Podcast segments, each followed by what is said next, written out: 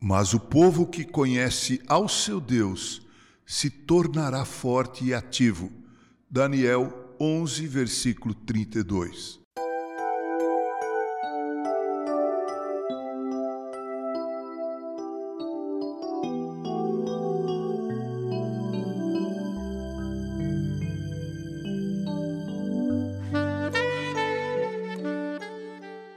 Todo cristão entende que conhecer a Deus é a mais elevada e melhor forma de conhecimento.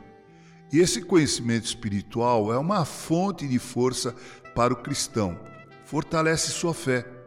Os cristãos são constantemente mencionados nas Escrituras como pessoas iluminadas e instruídas pelo Senhor.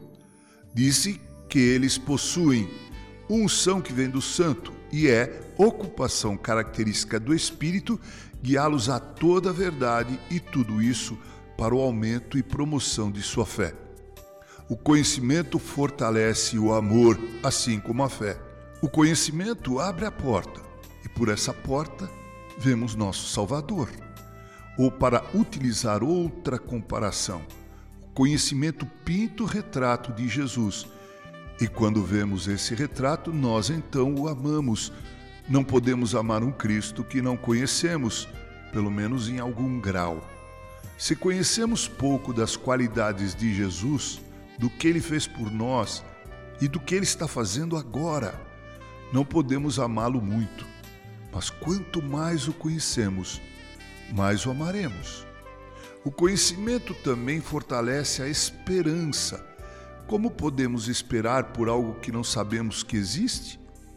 A esperança pode ser o telescópio, mas até recebermos instrução, nossa ignorância se coloca diante da lente e não conseguimos ver nada.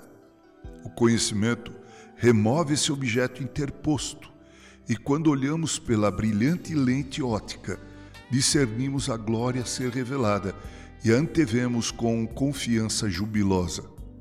O conhecimento nos fornece razões para paciência como teremos paciência a não ser que conheçamos algo da empatia de Cristo e entendamos o bem que virá da correção que nosso Pai Celestial nos envia?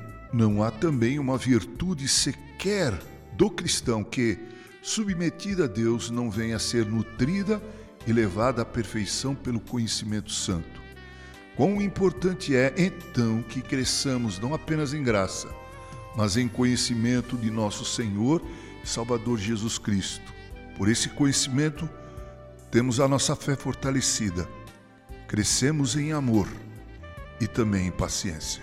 Assim escreveu Charles Haddon Spurgeon, a adaptação e locução do reverendo Mauro Sérgio Aiello com carinho.